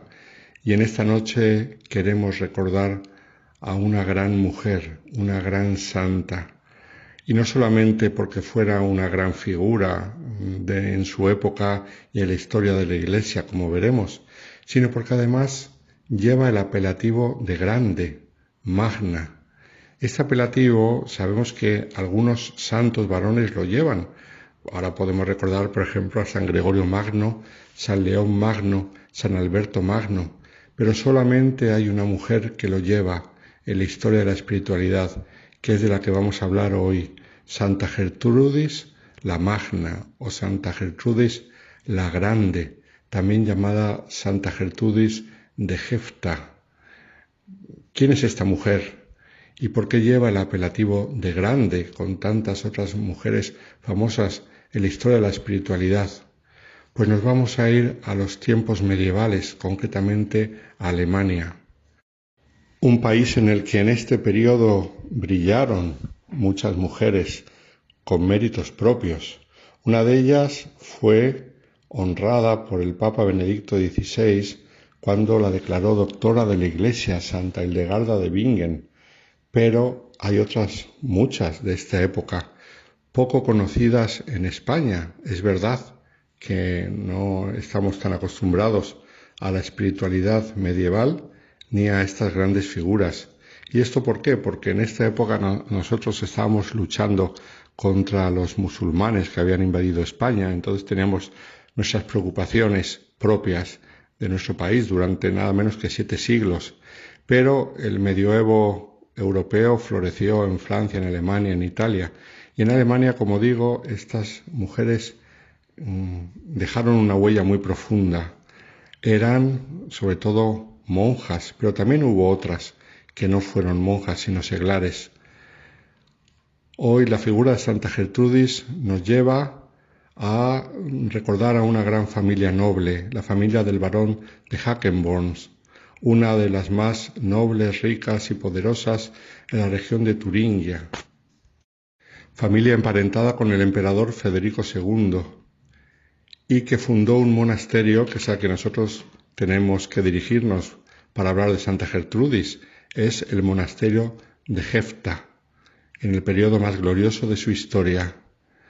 El barón de Hackenborn había ya dado al monasterio una hija, Gertrudis de Hackenborn, que no hay que confundir con Gertrudis la Grande, porque no tienen nada que ver y porque vivieron en épocas parecidas, pero, pero son dos monjas diferentes. Aunque la historia a veces las confunde, sobre todo, pues como decía en nuestro país, a veces se las confunde por desconocimiento. Esta Gertrudis de Hackeborn, la hija del varón, era una mujer dotada de gran, de gran personalidad y destacó porque fue abadesa durante nada menos que 40 años. Fue capaz de dar una impronta peculiar a la espiritualidad del monasterio, llevándolo a un florecimiento extraordinario como centro de mística, pero a la vez de cultura, escuela de formación científica y teológica. No olvidemos que los monasterios en la Edad Media eran grandes escuelas no solamente de espiritualidad, sino de filosofía, de teología y también de ciencia. Desde Hackeborn ofreció a las monjas una elevada instrucción intelectual que les permitía cultivar una espiritualidad fundada en la Sagrada Escritura, en la liturgia, en la tradición de los padres de la Iglesia, en la regla y espiritualidad de San Benito y de la espiritualidad cisterciense, con particular predilección por San Bernardo de Claraval y Guillermo de Santierri, otro de los primeros escritores cistercienses. A este mundo pertenece Gertrudis, la que vamos a hablar hoy, Gertrudis la Grande, una de las místicas más famosas, única mujer de Alemania y de toda la Iglesia que lleva el apelativo de la Grande por su estatura cultural y evangélica. El Papa Benedicto XVI, hablando de ella, nos recuerda que con su vida y su pensamiento incidió de modo singular en la espiritualidad cristiana, una mujer excepcional, dotada de talentos naturales particulares y de extraordinarios dones de la gracia, de profundísima humildad y ardiente celo por la salvación de las almas, de íntima comunión con Dios en la contemplación y a la vez de disponibilidad para socorrer a los necesitados. En Jepta se compara mm, con su maestra que fue Matilde de Hackenborn, Matilde era hija del barón de Hackenborn y hermana de Gertrudis, la que hemos dicho que era abadesa. Esto parece un lío, pero no lo es en realidad.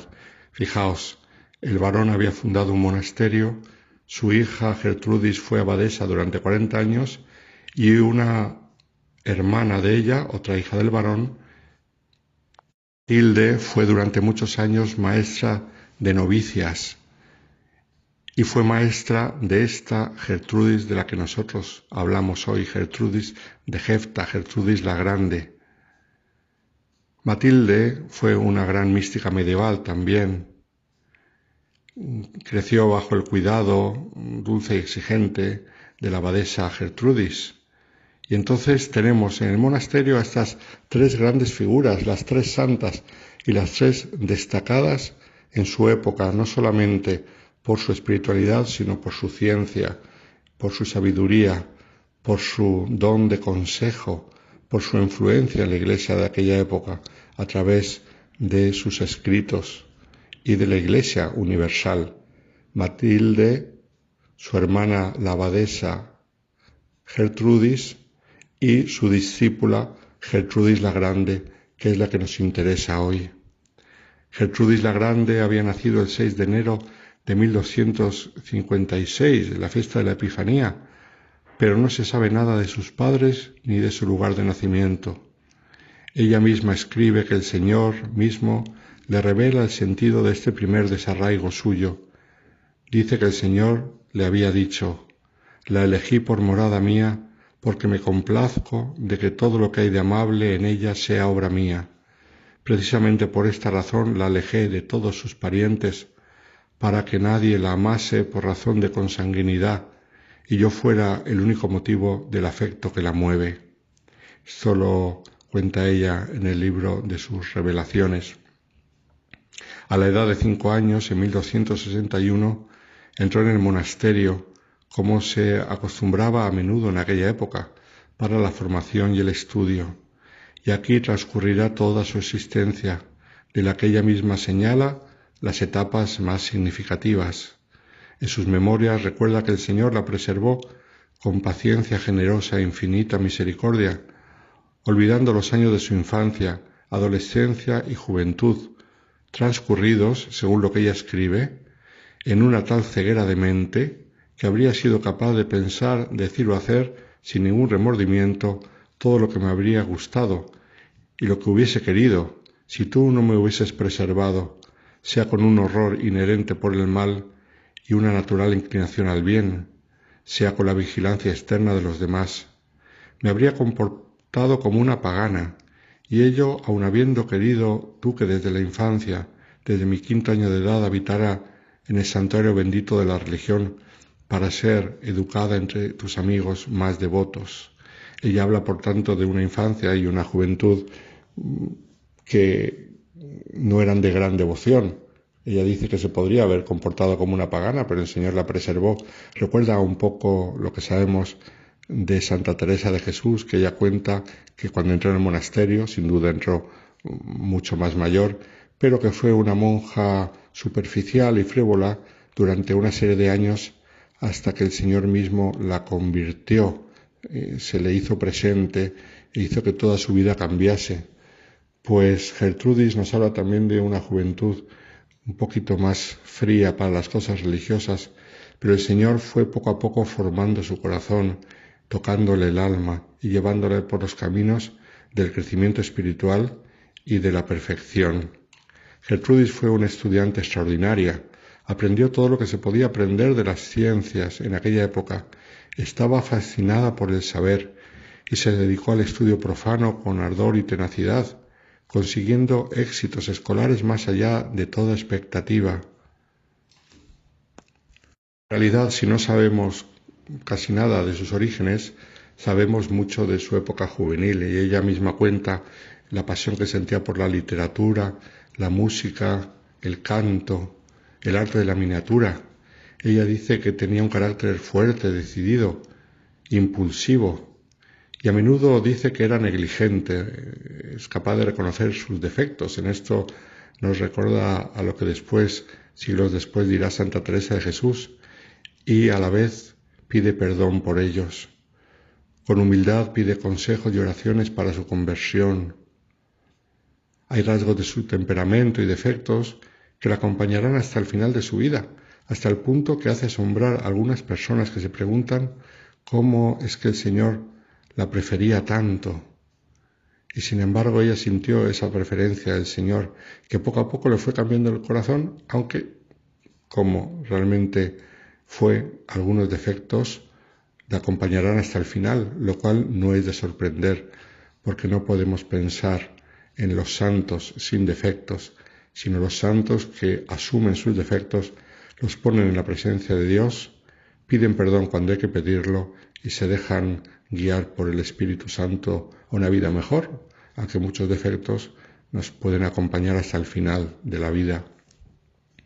Gertrudis de estudiante pasó a consagrarse totalmente a Dios y durante 20 años no sucedió nada excepcional. El estudio y la oración fueron su actividad principal.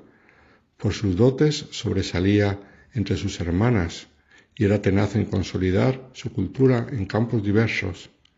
Pero durante el adviento de 1280 empezó a sentir disgusto de todo ello.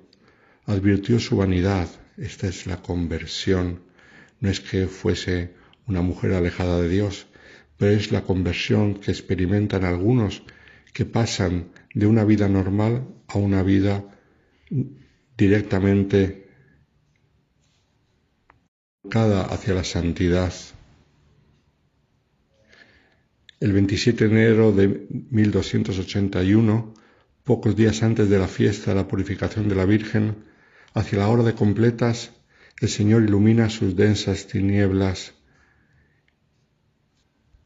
Se le manifiesta y calma la turbación que la angustia, turbación que Gertrudis ve como un mismo don de Dios, y dirá ella, para abatir esa torre de vanidad y de curiosidad, que, ay de mí, aun llevando el nombre y el hábito de religiosa, había ido elevando con mi soberbia, y al menos así encontrar el camino para mostrarme tu salvación. ¿Cómo ocurrió esto? Pues con una visión de un jovencito que la guiaba a superar la maraña de espinas que oprimía su alma, tomándola de la mano. En esa mano Gertrudis reconoció la preciosa huella de esas llagas que abrogaron todas las actas de acusación de nuestros enemigos, dirá ella, reconociendo a aquel que sobre la cruz nos salvó con su sangre, al mismo Señor Jesús. Y desde este momento su vida de comunión con el Señor se intensifica, sobre todo en los tiempos litúrgicos más significativos, el Adviento, la Navidad, la Cuaresma y la Pascua, las fiestas de la Virgen, aun cuando enferma no podía dirigirse al coro.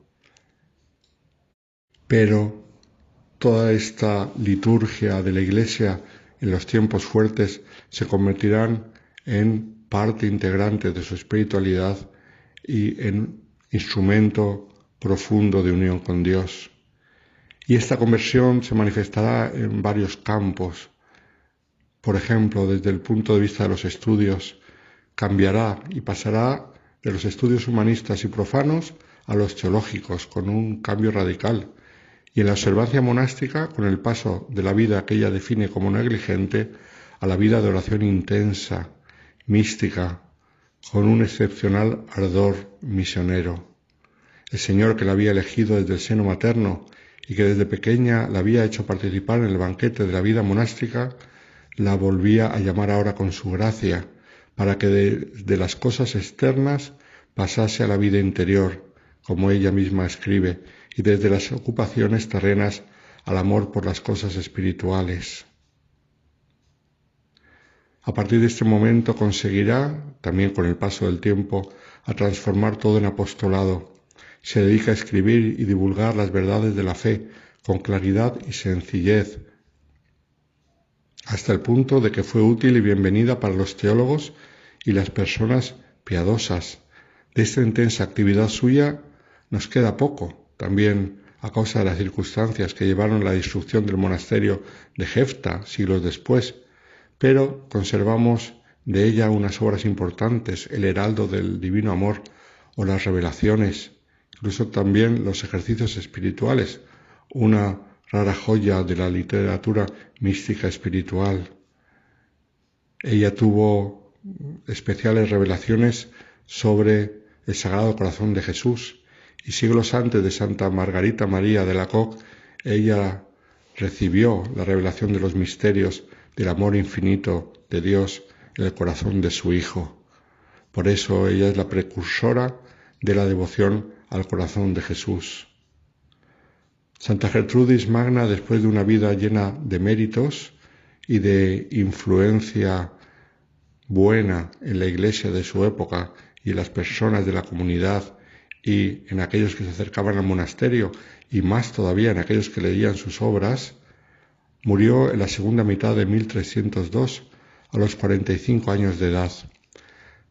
La fecha que se suele considerar de su muerte del 17 de noviembre procede de la confusión que a largo tiempo reinó, incluso en el breviario romano, entre esta santa y la que hemos dicho su predecesora y abadesa Gertrudis de Hackenborn, hermana de Santa Matilde, que sí que murió un 17 de noviembre, pero de 1292.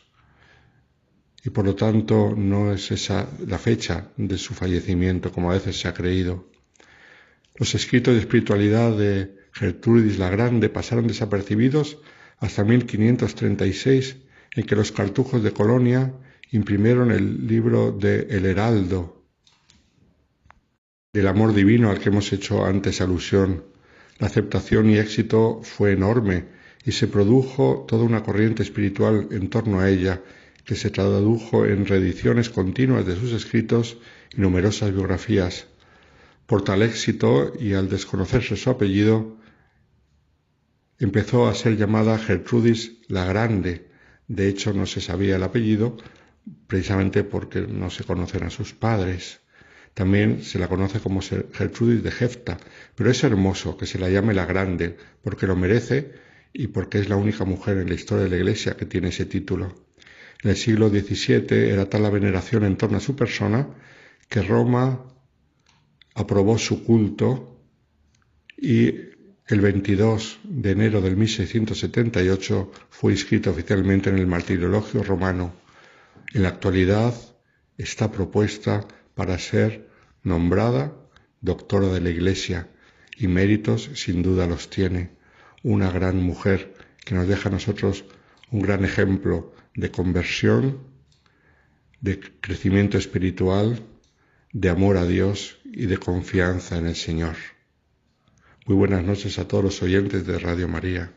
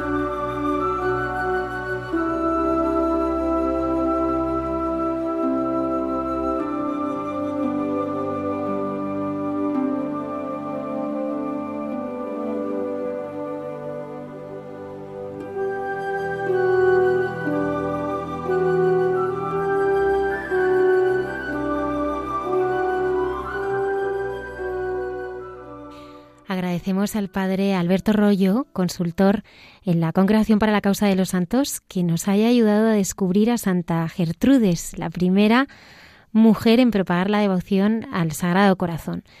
La presencia de San Juan Bautista en el Adviento nos va a ayudar a preparar nuestras vidas a la llegada de Jesús. Él es la voz que grita en el desierto y su eco no se ha apagado y llega a nosotros para que nos despertemos y acojamos al Señor. Sobre él esta noche hablará Cayetana Jairi Johnson en su sección Jesús en su tierra.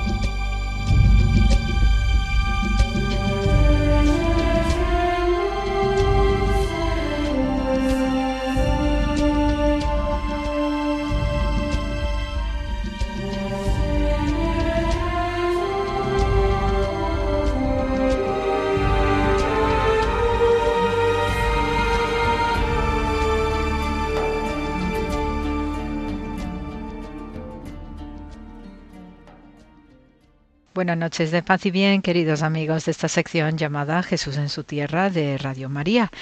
Y bien, eh, de nuevo, pues tenemos otra feliz circunstancia que también acompaña estos momentos de esperanza, de adviento que estamos eh, teniendo. Ya nos queda muy poquito para ese nacimiento del niño santo en Belén. Y en estos días, pues hay de nuevo eh, gracias a la liturgia diaria y semanal, pues eh, eh, lecturas del Evangelio que resultan altamente inspiradores y sobre todo porque desde mi lado pues me fijo en determinados detalles, ¿no? Y especialmente para esta semana me quedo con el Evangelio de Lucas, eh, en el cual pues vemos que María se encamina presurosa a un pueblo de las montañas de Judea y entrando en la casa de Zacarías saludó a Isabel. En cuanto ésta oyó el saludo de María, la criatura saltó en su seno. ¿eh? Eh, este es un detalle precioso y esencial para entender lo que es el papel de Juan el Bautista entendido desde el concepto del justo de Israel. Ya en más de algún programa me habéis oído eh, comentar este, este tema ¿no? del justo de Israel y realmente mm, da una riqueza extraordinaria para entender según qué aspectos tenemos en nuestro Evangelio, en estos eh, comportamientos de personajes muy especiales que tenemos, por ejemplo, en la figura de San José, pero ahora para el programa de esta noche, pues me gustaría comentaros el tema de Juan el Bautista también como justo de Israel.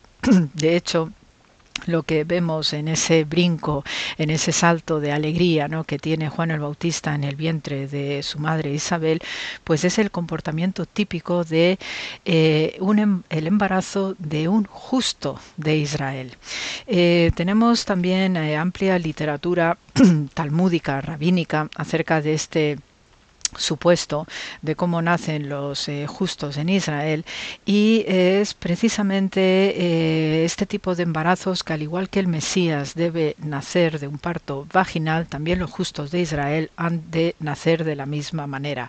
Esto es parte del plan de Dios, obviamente, porque Dios pues hizo a todas las criaturas de, de nuestra creación, valga la redundancia, y del mismo modo que los animales se aparean y tienen a sus animalitos, pues nosotros también los humanos tenemos la misma dirección y la misma instrucción.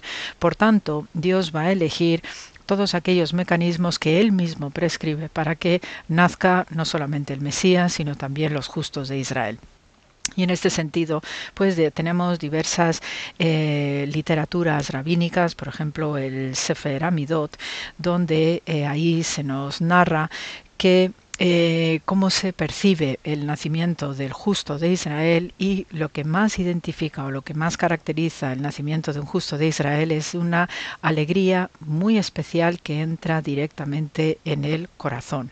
Y entonces dice que estos sabios de Israel, estos rabinos, pues nos dicen que cuando un sadik nace, eh, la alegría desciende al mundo, Dios está feliz, los ángeles celestiales también están felices y todo el mundo que puede reconocer lo que son las cualidades de un sadik siente una alegría muy especial, eh, una, una alegría que está bien arraigada en el corazón y entonces así, pues también el sadik se siente feliz ya desde el momento de la concepción para proceder a la misión que se le ha encargado, puesto que eh, también hay un concepto fundamental en los eh, nacimientos de los justos de Israel, y es que gracias a los justos de Israel, los justos son considerados pilares, el sostén de la creación y por eso pues hay diversas generaciones de justos que lo que hacen es mantener en una forma de reseteo permanente lo que es la obra de Dios. ¿eh? Dios necesita de estos justos pues para que también su plan y su actuación, su promesa ante todos nosotros, pues de cumplimiento. Y por ello, pues cuando el justo de Israel aparece, pues tiene una misión muy específica, muy especial. No siempre es fácil y de hecho también los justos pues pueden fracasar pueden desaparecer, pueden abandonar por pura decepción personal eh, o no están a altura de las circunstancias y también hay un número importante de ellos que son eh, o que sufren martirio y esto ya también nos pone en conexión directa pues como fue el final de Juan el Bautista. Eh, nos dice también la tradición rabínica que el sadik, puesto que trae alegría, trae esperanza, ¿no? puesto que es un pilar de la creación, pues eh, tiene también un procedimiento por el cual se elabora un sadik. Y digo bien porque, eh, según también los rabinos de Israel, el alma de un justo de Israel tiene una preparación previa en el jardín del Edén celestial que tiene su equivalente en el jardín del Edén terrenal. Y entonces, en este sentido, los justos de Israel son almas que están entrenándose, que están siendo educados para que hagan el descenso nazcan de manera vaginal y tomen una forma humana concreta. Y en este, en este momento ¿no? de formación celestial de lo que es el justo de Israel, del Sadik, que es el término hebreo que se emplea, pues tenemos también historias muy amables y muy además eh, tiernas de entender, porque eh, cuando Dios ya ha seleccionado a esas almas que pueden y que se convierten en justos desde el plano celestial, pues entonces Dios los manda a Moisés y Moisés les da una instrucción especial y cuando ya están preparados, esas almas de los justos proceden a su descenso y entran a formar parte de lo que es la materia humana a través de un embarazo, a través de una gestación y a través de todos los, digamos, comportamientos humanos de lo que supone eh, en una familia tener un bebé y con todos los cuidados y todos los mimos habidos y por haber. Entonces, en este sentido, cuando eh, Isabel pues recibe no la buena noticia de María de que también está embarazada, en Isabel se produce este vuelco, este salto, porque es el Juan el Bautista que se ha encarnado como bebé en ese vientre de Isabel y está reconociendo cuál va a ser su labor en ese momento en que María le comunica a Isabel que está embarazada. En este sentido, y es uno de los papeles fundamentales que tiene el justo de Israel, el Sadik, es que es el precursor, es el que ayuda a que la figura del Mesías aparezca. Y por ello, pues tenemos esta figura tan rotunda y tan redonda de Juan el Bautista que va a hacer este cometido de ir avanzando lo que va a ser esa voz que se oye en los desiertos, que era eso que también los profetas iban diciendo generación tras generación. Por ello es una, es una bella historia, ¿no? que con este detalle tan finísimo de este bebé que en el vientre de Isabel pues da ese salto de alegría, es porque el sadik trae consigo mismo la alegría de lo que es su propia misión, pero también al encuentro de lo que es el Mesías, que debe preparar el camino, el justo de Israel, que va voceando, que va anticipando lo que va a ser esta figura extraordinaria, en particular de Jesús de Nazaret, pues claro que el justo tiene esa alegría íntima que ya desde que es concebido en un vientre femenino, pues va a dar cumplimiento de lo que Dios espera de él. Y entonces por ello pues este episodio para mí pues es muy especial, es muy singular porque tenemos muy bien pautado pues cómo los rabinos describen este embarazo, estas maneras de descenso del alma de los justos de Israel cuando deben tomar esta forma, esta carnalidad humana para realizar su misión que no es cualquier cosa, eh, no es fácil para la mayoría de ellos y con frecuencia pues son eh, maltratados, sufren escarnio, sufren la burla y a veces pues mm, algunos de ellos también desisten o abandonan en su papel. Y en este caso, pues la figura de Juan el Bautista cobra una dimensión extraordinaria precisamente por una doble misión, porque ya no solamente es que desciende como justo de Israel, sino que también está ya preparando el camino al Mesías que está dentro de María de Nazaret. Así que amigos, este es el, mensaje y lo que os narro en el programa de hoy, ¿eh? y siempre pues de, con muchísimo amor, con el deseo de que tiremos para adelante y sobre todo pues tengamos presente pues estos pequeños detalles de la historia del pueblo de Israel para también servirnos a nosotros de esperanza y de iluminación. Así que gracias por la escucha y hasta la semana que viene.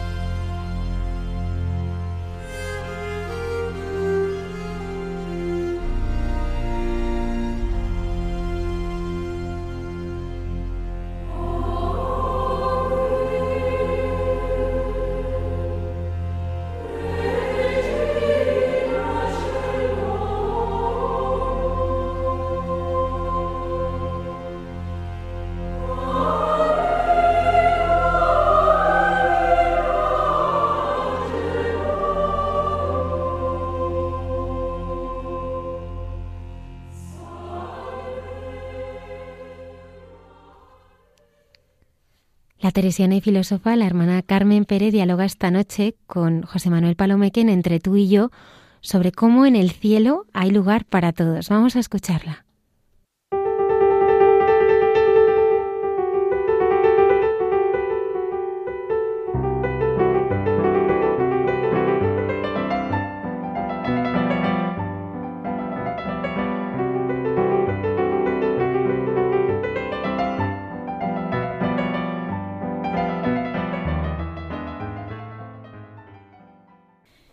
Queridos amigos de Radio María, verán qué diálogo vamos a tener José Manuel y yo.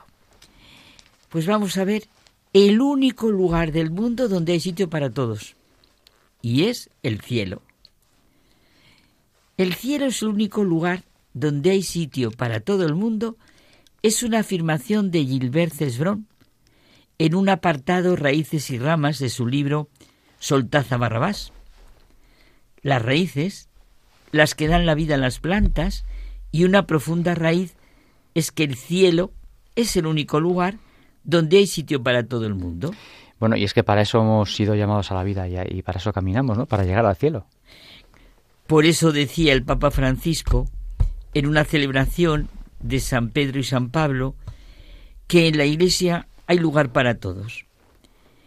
Comentamos esta afirmación por los días que hemos empezado a vivir desde la liturgia, esos días previos a la celebración del hecho que da sentido a la historia humana, el nacimiento del Redentor.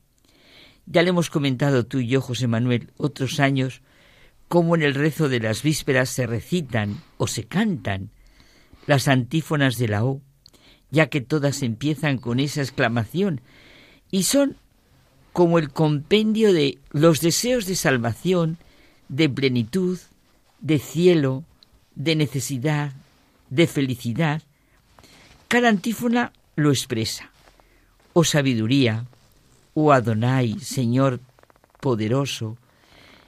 Vamos, que sentimos que todo el Antiguo Testamento resuena en este deseo de recibir al Salvador, al Redentor, por quien nos hacemos hijos de Dios, herederos de la gloria, del cielo. Y es que todas las aclamaciones suponen en realidad un título mesiánico y terminan con la llamada a su venida. Ven.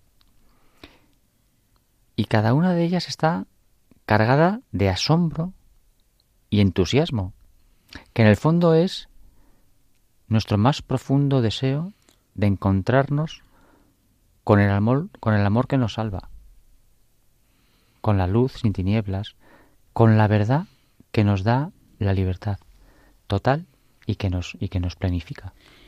Sí, el cielo, el único lugar donde hay sitio para todos. El cielo es lo que todos queremos, desde lo más profundo de nuestro ser. Ser felices, bienaventurados. La gloria de Dios consiste en que el hombre viva, y la vida del hombre consiste en la visión de Dios, dice San Ireneo. Cristo abre al hombre las puertas del cielo para todos que estarán en su plenitud de amor, paz, bondad, verdad, alegría. O sea, que desde que nacemos empezamos el camino hacia este único lugar donde hay sitio para todos. Y en el que evidentemente se entra de una determinada manera, ¿verdad? Con un vestido de fiesta como nos mm, señala Jesús en los Evangelios, no de cualquier manera. Claro, exacto. Todo el misterio cristiano que empezamos celebrando en Navidad nos lo pone de manifiesto. Eso, ese vestirnos de fiesta. Nos tenemos que ir vistiendo de fiesta para entrar en el cielo. Y esa es la manera de ver la vida. El cielo es el único lugar al que solo deja de ir el que no quiere ir y así lo decide. Y es que si no fuese así, no sería cielo. ¿Tú te imaginas un cielo o el cielo como un lugar de exclusión en vez de un lugar de auténtico encuentro, reconocimiento, amor, de, reencuentro con la familia, en el que se viven solo buenos sentimientos, acciones, la misericordia, en definitiva, el amor de Dios? Claro, José Manuel. Por eso nuestro diálogo es una invitación, ahora que comenzamos de nuevo los que los católicos llamamos el año litúrgico, a sentirnos personalmente queridos, mirados por Dios Padre, a sentir confianza y alegría, a vivir con anchura de corazón. Una invitación a reconocer el sentido de nuestra historia, de nuestro destino humano, de nuestra misión. Pues si una felicitación de Navidad, sí, eso es, y una invitación a mirar a Jesucristo que se hace exactamente uno de nosotros, desde el embarazo en el seno de su Madre María, porque ahí está la esperanza fiable y la seguridad que necesitamos. Nunca podemos dejar de sentir y abrirnos más y más a su mirada de profunda amistad. Bueno, ya al despedirse de nuestra manera de vivir en este mundo, en el tiempo y en el espacio, dijo, os llamo amigos. En la casa del Padre hay sitio para todos y es el único lugar donde seremos felices. Ya sabemos que esta expresión, el cielo, es el único lugar donde hay sitio para todos, es una imagen. Mira, Benedicto XVI expresaba muy bien que no tiene sentido entender el cielo como un lugar concreto en el más allá. No se refiere, decía él, a nada concreto como se pudiera hablar de algo del universo, sino a algo mucho más grande y por tanto difícil de definir con nuestros conceptos humanos. Con este término se expresa la eternidad la bienaventuranza, la felicidad, que en nuestra verdad y libertad y limpieza de corazón sentiremos siempre. Sí, es cierto, eso es. Existimos porque Él nos ama y su amor vence la muerte. El cristianismo no anuncia solo una salvación cualquiera del alma, sino la vida eterna tú lo has ido diciendo bien concreto. La vida eterna, el amor, la belleza, el bien, la felicidad. Eso es lo que quiere expresar y poner de manifiesto esa frase de el cielo es el único lugar donde hay sitio para todos, porque sí, eso sí, exige una limpieza de corazón y un saber mirar, estar, reconocer a todos en Dios en Jesucristo. Todo esto es el adviento que estamos viviendo.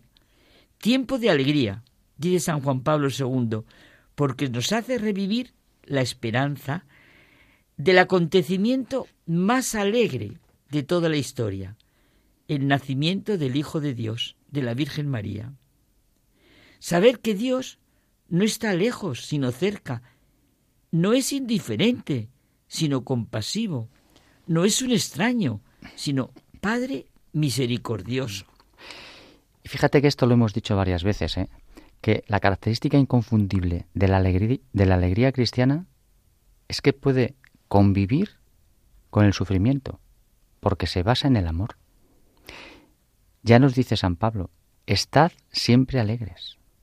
Y esto requiere una forma de ser, de estar, que nos lleva a cuál es, a enseñarnos cuál es la forma de entrar en el cielo, que es nuestro destino. Claro, ese de ir vestir, irnos vistiendo de fiesta desde que nacemos. El cielo, el único lugar del mundo en el que hay sitio para todos, porque allí no tienen sentido nuestras tensiones, nuestros juicios no buenos sobre los demás, nuestros orgullos y vanidades, nuestros recelos y desconfianzas, nuestras envidias y resentimientos, nuestros deseos de venganza y afanes de poder, nuestras debilidades y miedos, nuestra falta de amor y de gratitud. Hay sitio para todos, pero, como tú recordabas con la parábola de Jesús, con vestido de fiesta. Es que no se puede estar de otra manera. Dejaría de ser el cielo. Mira, nos dice el Papa Francisco que la serenidad, la esperanza y la paz del cristiano se funda justamente en la seguridad de que en Dios, en su pensamiento y en su amor, no sobrevive solo una sombra de los seres humanos, sino todo su ser en la eternidad, y cada uno. Exacto. O sea que nosotros a irnos vistiendo cada día de fiesta para cuando llegue ese momento estemos verdaderamente vestidos para entrar. Hasta la semana que viene. Hasta la semana que viene.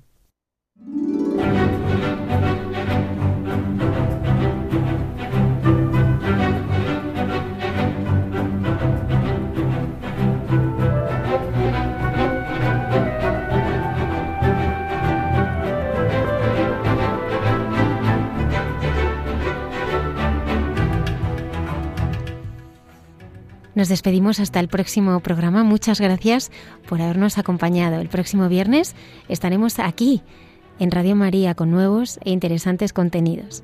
Hasta pronto.